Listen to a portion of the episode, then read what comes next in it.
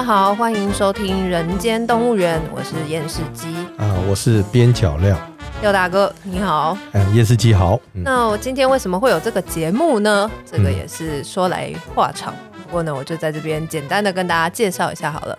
那我本身是一个插画家，原本讲说原本是一个插画家，好像我现在不是插画家一样，但其实我现在还是还是有在画图，但可能比较少。那我有一个粉砖叫做厌世动物园，那画了许多跟动物有关的图嘛，可能有一些听众朋友可能有看过我画的贴图或者是一些动物的插画这样。嗯、但是呢，这几年呢，我又多了一个新的身份，也是我是开始参与一些电视编剧的工作。那我有一部新的作品叫做《人选之人造浪者》，在今年会上映这样子。接触了这个编剧工作之后呢，我是蛮喜欢的。那我的创作主题呢，是跟这个政治工作、政治幕僚有关。那我们在创作的过程中啊，就会常常会觉得，哎，有些东西好像没有那么了解，所以呢，就想要来跟这个政治工作这个领域里面我很敬仰的这位前辈呢，也就是我们的边角料廖董来做一些请教，这样子。验视机刚开始找我的时候，我有点。我老实讲有点惊讶，因为我认识他，正如验视机所说哈，我们认识的时候刚刚好是在一家公司，而这个公司当然蛮特别的哈，因为按照现在市场上的说法，我们大概就是属于侧翼哈，或者是属于附随组织啊，我们是在这里认识的。那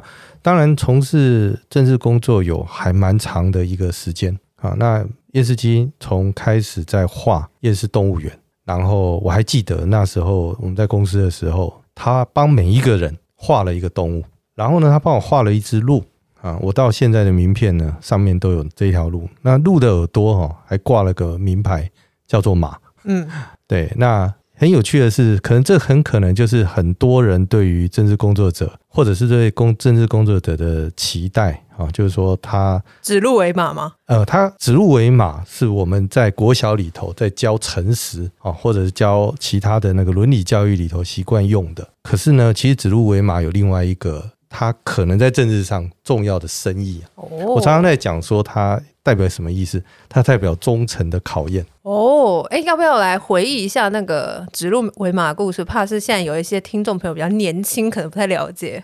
我记得好像就是赵，呃，还是就是反某皇帝啦。赵高是吗？是秦始皇吧？啊，是赵高，赵高，对对对，秦二世嘛，赵高，啊、是秦二世，哎，糟糕了，我这个假学霸，呀呀呀，啊，好，那个其实这个不是很重要啦，不过就是那时候叶世基后来呢，他接着插画创作比较少的时候，他去做了编剧，嗯。对，那有一次呢，他就突然来找我，跟我说他想要聊聊一聊跟政治有关工作者，或者是不管是第一代、第二代的政治工作者，嗯，那他们所做的工作跟内容到底是哪些哈？然后就有一些取材，然后我就告诉他一个很有趣的。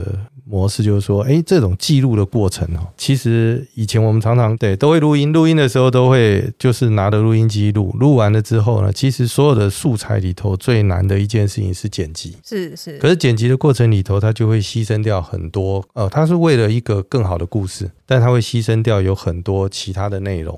那剪辑是一种功力，然后它其实有不同的内容，然后那我们是不是在每次取材的过程，我们就把它录音下来？然后也让所有的人，好像就在这整个录音的过程里头，也让所有的人去理解，哎，这个整个创作过程，它的一个记录的过程，哈。然后，哎，我觉得这个是蛮有意思的，所以，呃，我们就开始有这样的一个尝试，然后有这样的一个节目的一个制作，这样。是，嗯，因为其实当时我在创作的时候，也是真的是做了大量的田野调查啦，嗯、就是无论是针对政治工作者，就是幕后的那些幕僚之外，我们也有去访谈了呃目前的人，例如说有一些议员啊，甚至说媒体啊。嗯所以确实，我们累积了不少的资料，但就跟廖董刚刚讲的一样，就是我们在戏剧的呈现上面，不可能把所有东西都放出来嘛，因为又不是纪录片，对不对？电视机讲到那个纪录片哈，老实说，纪录片以前有一阵子哈，台湾其实流行鼓励大家去拍纪录片，是就拍纪录片的结果，每一个人都觉得记录这件很简单，就拿着一个 V 八就开始拍。拍完之后就发现哦，当 V 八拍了一定程度之后，才发现原来最难的东西叫剪辑。对，我刚刚也正要说，其实纪录片也是剪掉了蛮多东西的。对对对，就是他要为了叙事，他要重新去剪辑，然后就会牺牲很多有趣的内容啊。那所以他就找到我，跟我聊这件事。我还记得有一次有一个纪录片。他曾经访问过我，跟死刑有关哦，死刑的纪录片吗？啊，对对对，那作者也访问了很多，最后推出的时候打了一通电话，告诉我说：“边角料廖董，抱歉，你的部分呢，我们全都剪掉了。”所以这是我对纪录片非常有印象的一件事情啊。嗯，所以你因为可能你讲的东西在他的这个整个故事的结构里面比较放不进去，所以就只好拿掉，是因为这样吗？呃，有可能，那也可能，对，他也可能在主旋律以外是啊的弦外之音，这些弦外之音不见得写得进去哈。后来我就想一想说，哎，他其实跟我们的人生经历也蛮有关的。嗯，那我常常说，我所从事的行业里头，其实即便到今天，我们都不敢说自己是最主流的正式工作者。对我，我其实也不是，我其实也是一个边角料啊。对，我是边角料二号。我我就说我们 比较属于那个所谓的侧翼哈。不过这边廖董讲的这个侧翼，好像跟我们一般像网友所口中说的这个侧翼的意思，我觉得好像不太一样。你的定义可能是跟网友、哦，那我就不太清楚现代网友对侧翼的想法到底是什么。现在这是我的理解啦，可能大家都会对这个名词有自己的看法，可是。我感觉就是说，一般的网友啊，在讲到侧翼的时候，其实还是有一点点负面的感觉，就是好像是可能主流政党，政党本身，然后可能有花钱啊，或者怎么样，或者用什么资源交换的方式养了一些人，然后这些人其实就是这些主流政党，可能就是他们的传声筒啊，或者漂白水啊，或者什么之类的，他们没有挂着主流的旗帜，可是其实他们就是在帮主流去做美化，有点像是这样。对，但是我相信廖大哥所讲的这个侧翼应该不是这个意思吧？你的意思应该就是说是非主流，应该这样子讲啊，就是说这在整个的环境社会，我常常讲说，我就比喻，其实不管是选战，不管是治理，不管是我们在看历史的故事，它就像是一个一个交响乐，它一定有一个主旋律，它也一样会有副旋律，它不会有一个乐器哈从头吹奏到，就像打仗也一样。每一个人都会用不同的形容词在看侧翼这件事情，可是你只要去想想看哦，看你在看待一场战争的时候，像你再想想看，美国航空母舰出来，一个航空母舰出来，它不可能干干的就一台航空母舰，必须在它的航空母舰的旁边，它有其他的战斗群，有掩护的。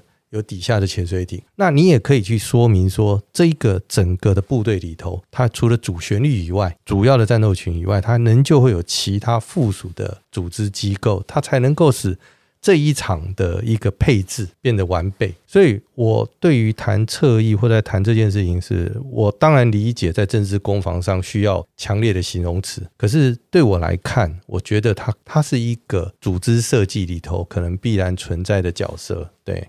所以意思是说，这个侧翼它还是带有某种官方色彩吗？就是说，对你来讲，嗯，这侧翼里头哈，这个按照我就花一点时间好了，我就稍微也介绍一下我过去的经验哈。我大概是在于近代里头少数啦，我真的是待过很多很多不同的组织跟单位，也包含不同的阵营吗？阵营也有略微有略微有一些不一样。不能够说都待过啊，因为这个东西的肯定句就太肯定。但是，我确实待过不同的单位哈，不同的单位里头，你就会看到不同组织的形态啊。我举个简单的例子来讲说，哎，我待过 NPO 的组织，嗯，我待过国家型的财团法人啊，就是公社的财团法人。我待过正式的组织，正式的中央单位。那当然，包括后来我也到了企业。啊，企业区，所以每一个组织形态，它的那个组织的结构，其实都，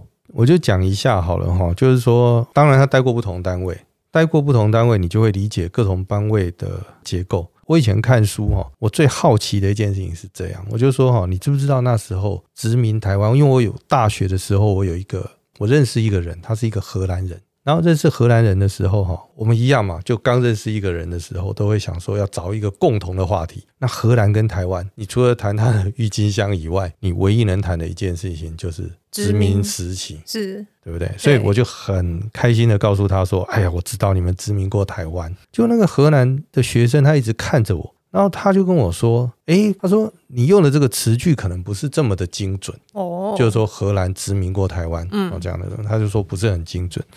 他说真正殖民台湾的，或者是还在台湾成立据点的是荷属东印度公司。东印度公司，对。好，这就有趣了哦，这产生了一个最新的名词，叫做公司。是，也就是说，公司曾经的定义跟今天对于公司的定义是不一样的。所以在那个时候的东印度公司，它其实是有一点半官方的对单位的意思嘛？嗯，你可以想想看，你就把场景拉回当时，当时有一个公司，就是河属东印度的公司，它第一个它是拥有缔约的权利，这是我们现在想象国家的权利，它拥有武力，对吗？它自己就拥有军队，对不对，它可以缔约，如同国家权力的延伸。你怎么去想象？而且搞不好哦，这家公司。贡献给国家的税收还是国家非常重要的来源。以前那样的一个公司，它的实力完全跟现代公司想象不同。这件事情就提醒了一件事情：所有的组织呢，在当时的定义底下，它会随着时代改变，它是会随着时代改变。这也就是说，当有一天我们去说国营事业的时候，你要先问自己一个问题：什么时期国营事业它存在是有道理跟价值，对吗？对。但是你刚刚讲到东印度公司的那种庞大的实力，其实我有点想到台积电，只是差在台积电没有私人物力而已。哦，这个台积电应该要，这就是因为它演进的整个世界演进的过程里头，所以我常常会问。我记得我刚到企业的时候，我就问了企业一个问题，因为我是到企业的 CSR 部门，我就问老板一个有趣的问题是说，假如可以选择，你会选择军队还是 CSR？老板没有回答。你是说问企业的老板，假如你可以选择，他如果想要建立自己，就是说拥拥有一些，你可以拥有一个实力的时候，你会拥有，你会期待拥有什么？是对不对？是拥有一个武力呢，还是拥有 CSR？老板其实没有回答我这个问题，但他就摆在历史的角度里头，你要想想看，想过的一件事情是说，曾经有家公司，它其实是拥有武力的。同样的问题，你在推演，假如说哈。台湾呐的渔业公司，沿海渔业的公司都可以拥有武力的话，其实它可能就没有国家的其他问题。是，那这应该是不合法的吧？哦，对，那就是法合法的这件事情里头是怎么来的？它是一个慢慢的规范或新的架构产生，慢慢的企业没有了武力。对不对？他是所有的，他所有的权利被限缩了。那回到现在这个环境里头，你就可以去看。其实有趣的一件事情是，公司的定义，假如会随着时间而改变，具有一点有机的话，国家会不会？所以国家其实也是有机的嘛，国家的定义也一直在改变。有可能，因为在数位时代以后的国家，嗯、对于疆界，对于早期你认为只是领土、是军队、人民，好，这一切的定义当中，它会不会随着时间而有所调整？这也就是台湾其实在这个时间点上，我们常常在看哦，会觉得有趣的是，我们好跟世界在做朋友。其实我们搞不好是选择一种生活方式的人，成为一种族群的相信，嗯，嗯，而不是地域上的。的限制是，或者是其他方面的限制，嗯啊，那我就会觉得说，哎，所以组织谁是侧翼，谁是正统啊？这个定义也许也是会慢慢改变的。呃，对，所谓的正统出来的时候，什么叫正统？正统出来的时候，就是它回到一个你认为的常态，你就会有一个莫名的正统观。所以也有可能以后的主流反而变侧翼，侧翼变成哎，对，就是说会我们的角色会变换嘛，呃，侧翼变主流，主流变侧翼这样子，或者是侧翼在哪时候它显得变成更重要，反而是那个主要的声音。就例如说，国营事业在某个时期可能很重要哦，可是发展到这个时期的时候，对你来讲，看到国营事业，你只有想到一些负面的角色。是，可你别忘了，这个国营事业里头，啊扮演两个角色哦。第一个，它要向市场，它要经营；第二个，它又要符合国家政策。你不会要求一个私人公司去扮演这两个角色，也只有国营事业能做这样的角色。而当初在设计的时候，定有当时候的道理，所以我常常会觉得说，在谈一个单位或一个组织或什么的时候，其实定义时间为什么它的脉络，其实有时候它挺重要的，不只有情绪啊，就是你一看到侧翼，你应该问自己的一件事情：说你为什么听到侧翼，你就觉得它应该是一个什么？呃，是，是一个什么样子的东西？哎、对对对对对对，嗯、这是你的习惯。是是，但是它存在在这样的环境当中，它的过程当中，它一定有一个它的价值。那理解价值是对自己会比较比较开心。当然你，你你情绪觉得它不好。那我常常说这也蛮好的，因为反正你不开心，你找到了一个不开心的理由，就安慰了自己，所以你就 觉得很舒服啊。这是一个你可以面对你人生的方法。但是你第二件事情去，你去理解这件事情的结构，它有没有需要，有没有必要的存在，它的存在的价值是什么？我觉得你会得到不一样的不一样的结论啊。那他觉得，我就觉得这件事情是非常非常有意思的哈。我为什么很喜欢自己称自己叫边角料？这件事情，因为边角料这样的一个事情里头是没有错，它是在做主流的东西里头可能被剩下。可是这一个材料没有被去掉，那主流的东西是不会被浮现。那它本身呢，是不是完全没有价值？其实也不见得，它也不见得就完全没有。它本来因为它还是料嘛，边角料还是要是个料，它才会去存在。对，嗯，我们好像可以先来解释一下一般的定义上的边角料是什么东西，因为我觉得好像有一些可能年轻朋友会比较不清楚。Okay. 对我我的理解来讲，边角料是不是就是例如说，好，假设我现在要做个木雕好了，嗯哼哼，然后所以我要先雕出那个大概的雏形嘛，所以那些砍下来就是削下来那些木头块就是边角料嘛，对不对？呃，是是是是，不过我我以前哦听到一个比较相对比较有趣的啊，是老一辈，因为我记得住台南住海边。的时候哈，那很多人就会，我就记得听老一辈的人在讲他们的那时候的生活比较困苦，海边的生活困苦跟山边的一定不一样，哦，这跟务农的一定不一样嘛，哈，那他们就在讲他们生活非常的困苦。那我听听到一个笑话，就是在讲说，他以前呢都没有什么零食可以吃，哦，在台湾台南的海边没有零食可以吃，它唯一的零食就是乌鱼子，当然不是整块的嘛，就是边角料的乌鱼子这样。哎，可是乌鱼子不就一整块吗？它哦，它有可能有边角料，有可能它有可能是本身的样子不好，它就碎掉了或怎样。哦，那他们就是挑这种不好的东西来吃。可是乌鱼子本身不会因为它破碎。而失去价值嘛？对对对，那块木也一样嘛？是是，对不对？块木也不会因为它是边角料，它就不是具有块木的价值。它还是会很香。也有一些边角料确实没有用，哦，这个也是事实。对对对，但是我强调的一件事情是这样子，就是说它虽然看起来像是边角料。但是它有一个，就像厌世机，厌世厌世机强了，不见得强调它是厌世，强调是机，也不是啦，强调是入世。哦、对对对，它强调的态度跟表面的文字不见得一样。就像边角料一样，可能对我们来讲，我们会提醒的一件事情是，我们希望着重的是料，也就是要提醒自己的价值是在的。嗯嗯，而且没有你的去掉，没有你的牺牲，那个完整的东西不见得会出来。啊，这是一种可能嘛？对对。就是讲个比较怂一点的比喻好了，就是说如果没有黑暗的话，那能够彰显光明，有点像这样吗？呃，是，这上次那个跟验视机聊到了，那这个点倒是我年轻时候非常。哎，他给我启发非常大。嗯，就是年轻时候，因为我在做一些 NPO 的工作，做社会的工作，我会接触到一些警察。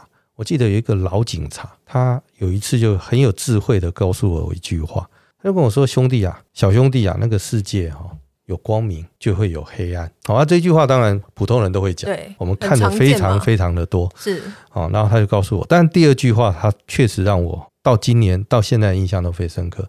他就拍拍我的肩膀，跟我讲说：“但是这个世界只有因为有阴影，事情才会立体。”这句话好棒哦！我要把它写在我的笔记本里面。因为有光，哎，因为有阴影，所以才会立体。对，其实学过画的人都会知道这一点。对，那一件事情里头，并不是告诉你说。你要去接受黑暗，嗯，或者是你认同黑暗，但请你一定要理解这件事情，黑暗的存在，它可能有必要，或者说它就是一个必然会发生的事情。是是是是是，就是说，那你不能让它变成主体，嗯，但是它在画上，在结构当中一定有个价值，因为你不可能让阴影成为主体，可是阴影占的比例，阴影所存在的一个位置。好，它的角度价值，它会让你整个世界变得非常的不同。那这是摆在心中。还有，那这个东西，当然也，他讲的时候是在讲光明与黑暗。对我来讲，一样的是，他就在提醒我们的人生。对，很多人生其实很想向主流一直靠拢，但是有一种人生，其实是你其实是看待你自己的价值，而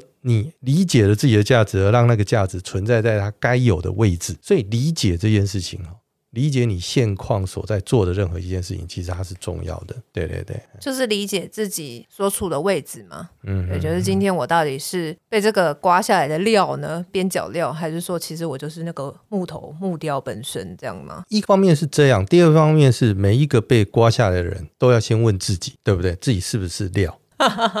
那如果不是料怎么办？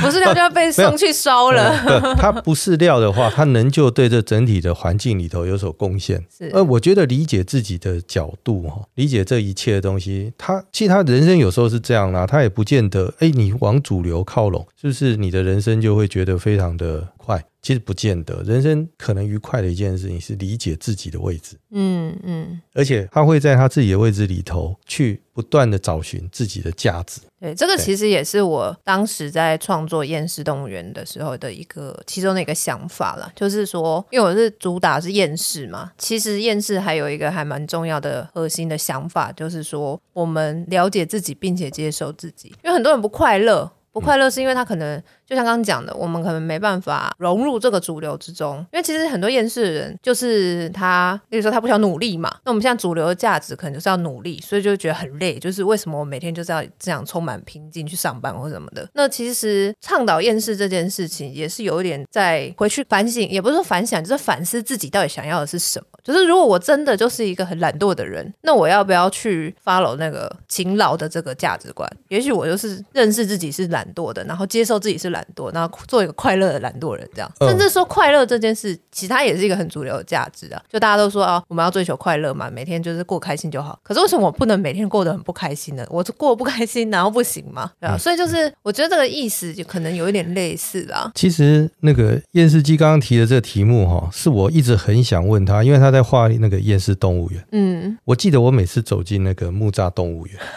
我都会问我自己一个有趣的问题哦，是因为。动物园很喜欢讲动物里头有主流的明星，例如有人来看大象，嗯，对不对？无尾熊，无尾熊是对不对？然后想去看一下企鹅，嗯嗯嗯。它其实，在这么大的一个动物园当中，一定也有非常冷门的动物。蛇，我不一定啊，因为像像我小时候，我就很不喜欢去看鸟园。哦哦，当然很特别，很它特殊漂亮，长得非常奇特的那个例外，就是你会常常那个走进鸟园之后，就发现哦，原来我对鸟的知识哈，就大的叫老鹰，小的叫鸽子，再小一点的是麻雀，麻雀 就是有三种分类。嗯，哦，就你不会特别兴奋，可是它要不要存在在这整个动物园？所以整个动物园不会只放大象。是啊，也不会只会票选前三，就整个动物园就只摆三只动物，不会，所以它会有一个生态，嗯，它会有一个结构，嗯，这个结构里头一定有主流，一定有边陲，它才会丰富。是，所以也这也是有趣啊，因为电视机开始在写剧本的时候，对，找到我们在聊，就是找一些人在取材呀、啊，了解这件事情的时候，然后我们就会在讲说，哎，对，其实政治工作。哦，有很多年轻人，其实我们很好奇，就是像厌世基，呃，新一代的人是怎么在看待投投入这个政治工作？大家也不用刻意去把它给，就是把它给特殊化或污名化，好像来做这个工作的人，一定就是啊、呃，例如说他只要那个只要执政了以后，那他就会非常非常的哦，就是说日子以后就过得非常好。其实我常常觉得说，他完全他完全的概念不见得是这样。对，所以我那时候其实，哎，厌世姬在写这个剧本的时候，我就告诉他讲说，哎，他其实是终于有人愿意了，让别人去了解不同的其他工作的形态，他的思考是什么？哦，他所面临的东西，尤其是选举这件事，选举跟国家的治理。假如现在有任何年轻人在听，我常常都跟很优秀的年轻人讲一句话，我说你可以早一点模拟，模拟什么？模拟你当部长，模拟你当总统，模拟任何一个角色。我最常听到的一件事情是，总统说了一句话，每一个人都有一个直觉反应，说啊，讲这一句话啊，讲的不好。那请问一件事情，你一定要问你自己一件事情，那好是什么？你一定要问自己，好是什么？这环境里头最好的一件事情是，他在不断的自我准备、模拟、模拟的过程中间，会去想象一件事情，是说，那有一天你临时上阵，我可以提醒所有的人，你当部长开始。或者在执行国家决策的第一天开始，你忙碌的来不及去思考所有的事情，因为所有的事情都非常非常的琐碎，而且非常的多，什么时间可以思考？也就是你在走向这一条路之前，你要不断的去模拟，提醒自己。好，假如成为那样的人的时候，这句话讲得不好。那应该怎么讲才叫做好？呃，简单讲就是说，你只是去三笑取笑这件事情，很 OK 的，因为你会过得一个很愉快的人生。这个人生里头哈，最愉快的一件事情很简单，就是你不断的去质疑别人的不能，来证明自己无所不能，这最开心。好，因为所有的错都是别人的，可是他比较好的题目是自己的题目。什么叫自己的题目呢？就是回头问自己，换成是你。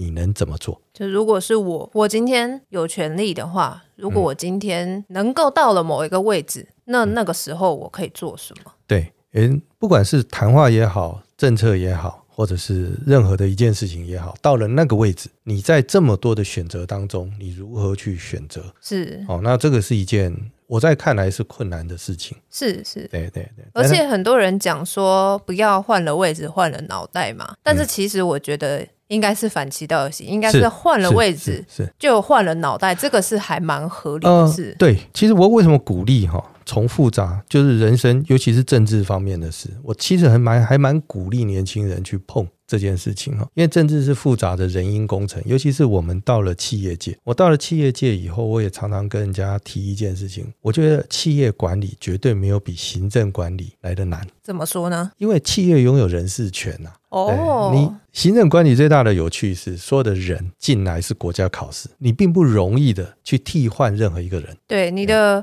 你不能说啊，这个人我不喜欢，我就把他 fire 掉。哎，对对对对。对第二件事情是这样哦，它是结构性的不一样哦，它跟企业来讲，它完全是一个结构性的不一样。那你要先去理解企业是什么，就是我刚刚所提的，当企业要是可以有武力的时候，那个企业的概念又不一样。第二个是，那政治是政府是什么？然后，哎，像我们待过的 NPO，NPO 组织是什么？然后，不然国家型的，哈，我就说过，国家型的基金会或是国家型的企业，它又是什么？它其实不同的形态，它就有不同的性格。那你其实到了那个性格，或去做了那件事情之后，你才会做一个理解跟调整。而且，好笑的一件事情是，它难以学习。怎么说呢？我常常说哈，我其实老实说，我对于行政体系是非常的敬佩跟尊重。很多人一听都会觉得很奇怪，因为大家在批评哦，就会觉得这个国家官僚啊什么，哎，对对对，我们会有架屋之类，我们会用这种形容词形容它，是它非常的官僚保守。嗯，好，我请问你，国家的设计哈？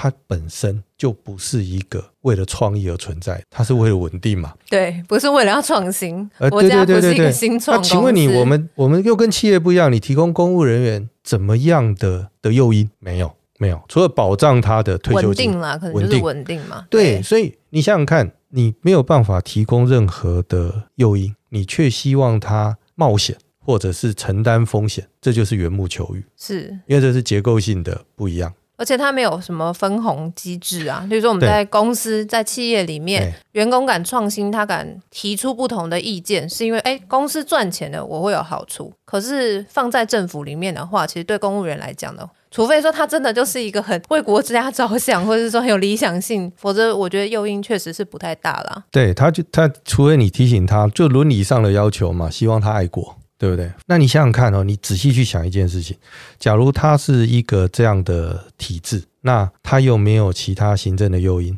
你就可以理解公务人员对于避险这件事情一定很重要。责任责任政治要责任清楚，要避险这件事情是很重要。我到了公务体系的时候，看待公务体系的时候，有一件事情是我到现在为止我也非常敬佩，而且哈，呃，非常一想起来就会肃然起敬。那个东西叫叫什么？那个东西叫无缝接轨。什么样的无缝接轨？我们常常在讲说，你有没有听到？我们以前很多宣传都在讲，你看早期讲无缝接轨，后来叫超前部署。哦，有没有？我我们用了一些形容词在形容这种国家体系。好，我先讲无缝接轨就好。你想想看，无缝接轨代表什么意思？它没有缝。对，什么叫做没有缝？没有缝的意思，而且它没有缝的过程里头，每一个人的责任还要清楚。它代表什么意思？有一次我就讲一个简单的例子，在早期的时候。你知道教育部跟那时候的内政部，好，现在的卫福部哈，怎么交接？教育部跟卫福部交接，交接是说一个小孩换部长呃，不是不是不是责任交接？什么叫责任交接？横向的搭配，横向横向搭配。一个小孩在学校，责任在谁？教育部，教育部没有问题嘛，对不对？离开学校回家到内政部或所谓的卫福部，到其他的部会去，它中间的那一条无缝是什么？我没有想过这问题，这问题好有趣哦。下课钟。哦，对不对？要有一个责任嘛，或者一个区域，他的区域离开，好，假如这个学校在他的学校里头开课后安亲班，嗯，是由外来的社服单位或其他单位借学校场地来办，要不要厘清责任？万一发生什么事，嗯、地点在我，对不对？事情是你处理，这个责任如何负？对，那如何负啊？对，如何负嘛？我想知道。好，你一定会问我说他如何负？对啊。嗯、好，第二件事情是哈，你想，你都不可能在第一时间回答如何付哦。对啊。你想想看，政府设计的体系的人。他如何把这个无缝设计出来？他其实是超越了所有的智商，嗯，他非常难以设计。对耶，好，对不对？嗯、好，我到了企业以后，我就听到新的名词，它不叫超前部署，它叫什么东西？它叫向前整合，向后整合，向向前整合。哎，对对对对，很简单，它有一个价值链，是。啊，一个东西做出来一个价值链，你是价值链的一段，你前面有前面的上游的厂商，下游的厂商，对不对？对，你很怕上游厂商不行啊？为什么？因为上游厂商要不行，下游也会你就垮了，对啊，哼，对不对？因为这个价值链要整个都能够好才会好，所以你会看到有些企业会向上整合，是协助上游厂商。做衔接，他会他会协助上游厂商一起开发嘛？我有听说，所以你会发现他会互相 cover，对对对不对？他他整个体系不是只有责任厘清啊，嗯，那为什么会互相 cover？因为他用利益来思考的时候，只要他能够控制这些风险，对不对？他就会去整合，所以他会乐于整合，因为他可以获得利益。来让他勇于去面对这件事情。政府不是诶、欸，政府是厘清责任。为什么？因为当发生事情的时候，要先看事情是谁，对，谁要负责。好，公务体系有一个体系哦。你看，我们对人不信任，我们对公务人员会那么信任吗？在设计国家体系不是哦。所以他是有可能前一任在这里工作的时候，他是要被替换。你不可能一个工作让他做永久，因为你担心什么？但做久了会贪污啊。嗯，所以他要每一个角色都要什么位置都要可替代。就是像个零件这样吗？哎，对对对，它要它有稍微能够可替代。是，那什么叫可替代？要留下什么东西才可以让这个交接变得好？嗯嗯，公文就是公文制度是这样子出现的吗？我不敢说它是这样，就我自己的看法是，它公文的，所以公文要写到什么程度？要写到看起来，因为有一天要是发生问题的时候，他要去调出那个公文来看看责任如何隶属。哦，原来是这样。最讨厌写公文了，上千层什么的，你要你就要佩服那一些发明千层的人嘛。我就常常讲说，哈，国家考试考了一群，其实全台湾真的很优秀的人在当公务员，而公务员这群优秀的人呢，他要去设计这么复杂的无缝接轨的制度，这是第一个。第二个，他要厘清自己的责任，还要安全下装，那是多不容易的事。所以他那个写公文呢，要写的哈，都我曾经看过那个最好的公文是每一个人都可以解释。他认为他写的很模糊，但每一个人看的好像很清楚，好玄哦，很玄，对不对？哎，对对对对对，啊、他就是。所以当你理解这个组织设计，你回头去看这件事情的时候，你会觉得非常有趣。它非常有趣，它是一个非常有趣的学习。所以，他这个学习要回到你自己身上的时候，你就会问你自己一件事情：说，哎，那这件事情要是到你，你会怎么做？所以，你会怎么做，永远是最有趣的题目是。是其实你只是解决自己的问题。你也不用伟大的想我去帮什么啊，我是不是主流？我帮国家帮谁？不用，你只要回答你自己的问题就好。所以他，我常常笑说，他的每一种不同的地方哦，他没有边，没有中央，但不是说没有这样的分野，是有的。但是他，我觉得他在每一个地方，他都会有趣。只要你观察他的特质，所以那时候在讲说超前部署，老实说，那个名词一出来的时候，我一直觉得非常危险。因为超前部署的这种概念不会是行政体系的概念，因为没有一个国家的行政体系哦，可以让你多买东西囤积在那里备而不用。是因为预算的关系嘛？就是法规规定，你就就有那笔钱，而且你你要依法行政，对，你不可能像企业一样嘛，对不对？我看着期货嘛，对对啊，我可以哎，我就要有风险哎，到时候你万一那个东西多买了，结果没有地方去。他要厘清责任呐、啊，对不对？他马上回头要去追究这个责任为什么会发生，有没有贪污的可能？对，为什么要多买这么多？哎，有没有图利的可能？是，对不对？所以他不会是那么简单的，就是好恶喜欢什么？他其实不是这样，他是换了任何一个人来执政，他都可能是这样的问题。就像一开始的时候，其实我一直觉得，呃，像早期的时候，那时候疫苗，其实民众应该要都问自己一件事情啊，你赞不赞成？疫苗就是我们自己要自己拥有国产疫苗。那对我来讲，我会这样想这件事情。就像我思考国产疫苗，就像思考要不要浅见国造。就是说，对台湾的位置，在思考这么多的时候，我到底要不要做这件事情？啊，这是其实台湾民众应该要去面对的一件事情，就是说你作为台湾现在的环境，你要不要这件事情？那好，你也知道，你只要一投入下去，这个国产疫苗必须在这整个过程里头，要一定要有拥有一定的量嘛。企业采购或者企业生产、企业的制造，它有一定的量，他们有一定的量，这一件事情完全是完全是不可能的。好，你发现，哎，这整个过程里头，其实台湾的那一段时间也蛮有趣的哈。我觉得台湾其实是福地，什么时候福地呢？我猜啦，那时候的政府或者是政治，当然希望能够把疫情控制，控制到什么时候？控制到台湾的国产疫苗可以接手。那是最完美的故事，无缝接轨嘛？哎，对对对对对，就是我疫情控制，嗯，我疫苗跟上，因为这个本来就是科学逻辑里头就有的东西，就没想到我们的那个疫情先爆发，是爆发的时候才开始所有大量采购。问题是你采购能不能？本来你想嘛，你我我想说，用用企业的想法来想就好。你一开始要两千啊，两千万个疫苗，你真正采购能够采购两千万个吗？会嘛？你一定想希望说先小额采购，再撑一下，看看两千做出来能不能 cover。所以你一定先设计一个两百万的采购，不然你你这时候去采购两千，请问你最后做的那两千怎么办？就卖别人。卖谁？没有啦，开玩笑。不是在 business 上确实是。哦，对啊，是我是商业上是可以。所以你是换位思考，你只要换成另外一个，你再回头去想这件事情，你就清楚。他一开始你大概只能够下一个决策，我先买两百应急。可是你要晓得，你在国际市场去买两百万根疫苗，从议价到中间所有的过程中间，绝对是困难的，尤其是在那样的环境当中。因为量太少嘛。对，所以其实我常常也讲说哦，其实应该是所有的人都要去接受，一开始要么我们就玩大一点。接受两千万，那两千万我就，但这个不是国家运作可能的模式，它确它真的不是。所以呢，你不管你往前怎么超前部署，你不可能，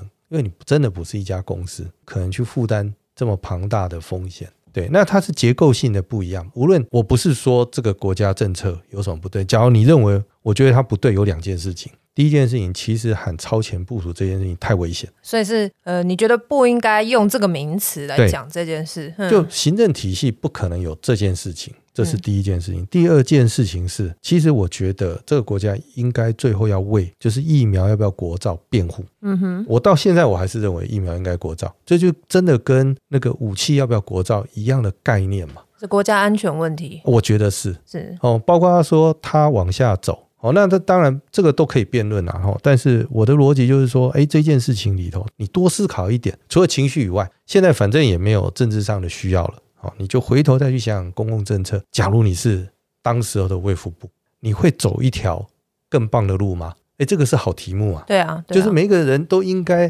台湾其实应该要做这种训练，就是你要回来之后，在这个时间点上，每个人去想想，在那个步骤里，那陈世忠有没有说，那时候卫福部长有没有说错什么话啊？或者一开始啊，我们因为超前部署，其实也得到了一些政治红利嘛，这是我同意的。他就觉得，可是你看之后，我们就会再把这东西再回去就还回来，因为它跟体制之间确实是有点不同的。哎，这个东西就是我觉得它。另外一个地方有趣的地方，这很有趣哈。我觉得大家平常好像可以多想想，因为我们比较习惯就是说指出问题啦，或者是但是没有去提出一个相应的解决的方法。所以我非常同意电视机一开始所提的啦。其实每一个角色哈，真的没有错的一件事情，就是换的位置一定要换脑袋。嗯，它代表的不是你用屁股决定你的思考，而是你进到那个系统，你要重新。reset 你自己，对，因为不同系统它的运作方法不一样，而且我觉得还有另外一点是，呃，你不在那位置上的时候，其实有些东西你是看不到的。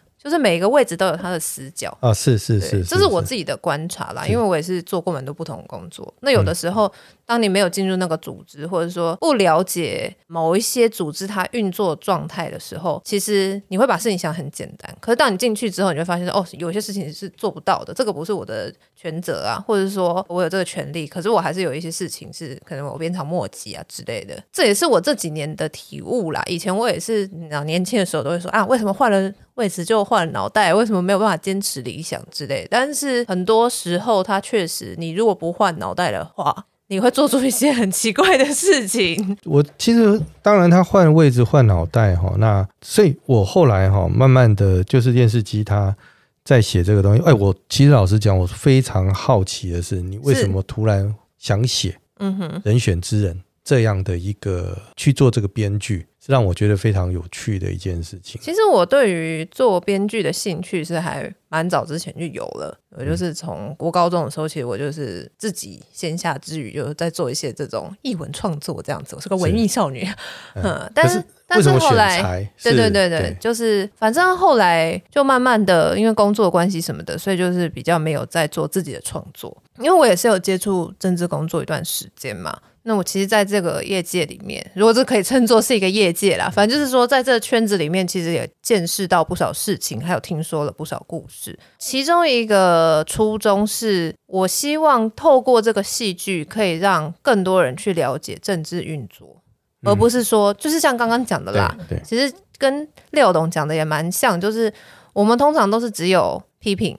或者说我们这个情绪，可是其实我们并没有去想说，而如果我是在那个位置上的话，我的思路会变成怎么样？我有没有办法提出一个可能是比现在的人他能提出的方案更好的？可是因为这个事情在现实上面我们是没办法实做的嘛，因为我们不可能每个人都跑去当卫福部长。可是透过戏剧的方式是有机会的，就是透过戏剧的呈现，我们才可以知道说，哦，这个人。例如说，我在这个剧里面假设，这这个是这个人选证没有了。我只是说假设，假设我们今天真的是拍一个这个电影在讲疫情，好，假设，那我们是不是就可以透过这个影像啊，或者说这个剧情，然后我们可以去理出一个这个卫福部长他可能的思路是什么？对，这是透过这是戏剧它才有的独特呈现方式。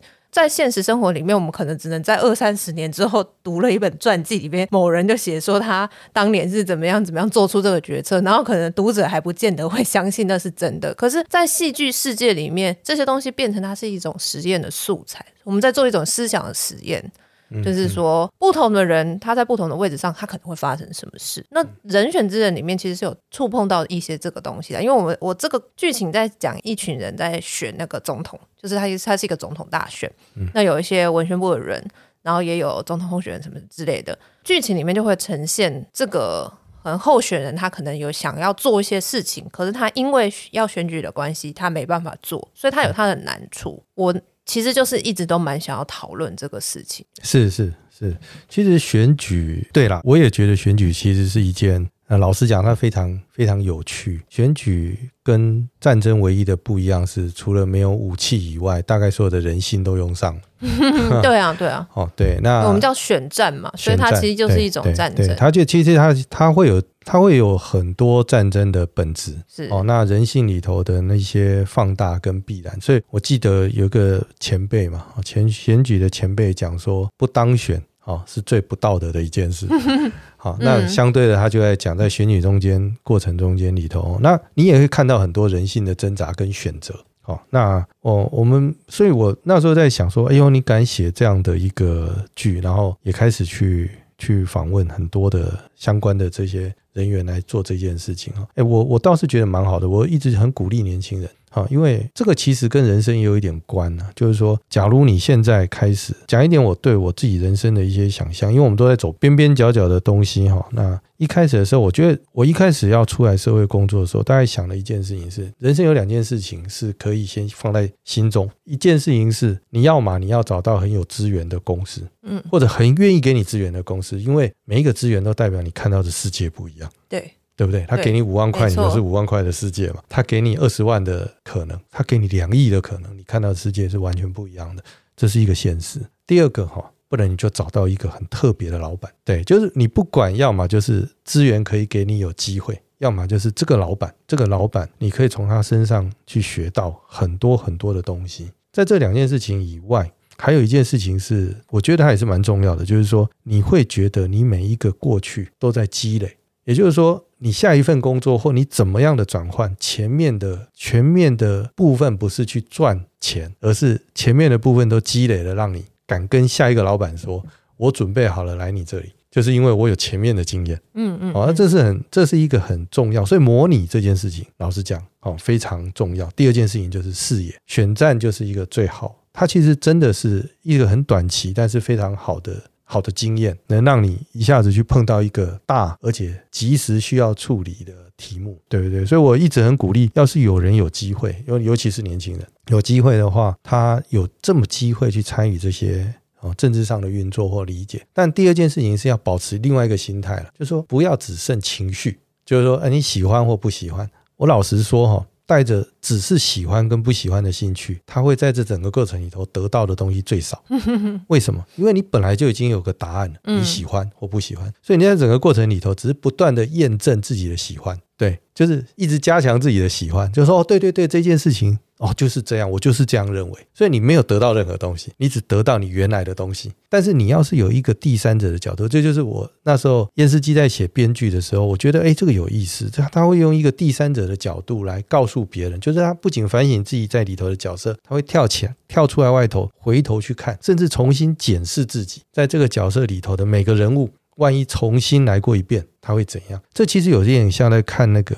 历史小说或历史剧，我们常常在看历史剧的时候，有时候也看到那种皇帝。就像我一直在模拟一件事情，我一直在想一件事情，就是说乾隆皇真的不知道和珅贪污贪污吗？是，对不对？这个是一个会你会你会放在你心中的疑问呢，就是说。对呀、啊，他你说这个皇帝真的无知到这个程度，还是他清楚而纵容？嗯，他觉得他的这个朝代的朝朝廷治理当中，他必须拥有某种平衡。当然也有可能他个人的喜好。当你用不同的角度去思考这件事情的时候，你会觉得那个历史它会鲜活。对，那你也不见得能够做出比乾隆更好的决定。嗯，我不知道。但是它非常的有趣，就是说你有一个第三者的角度再回头去看，是，那你就会觉得说，哎，这些东西里头，哎，它呈现出来的那个历史的场景，跟你现实之间，其实我们常常在讲，就刚刚那个验世纪也提到哦，他也因为跟着这个经历有关呐，所以，呃，我们在这整个过程当中，也确实看到它不同环境里头的一个不同的架构，是。对那这种不同的架构里头对我们来讲确实也产生很多很有趣的反省我不敢说我在创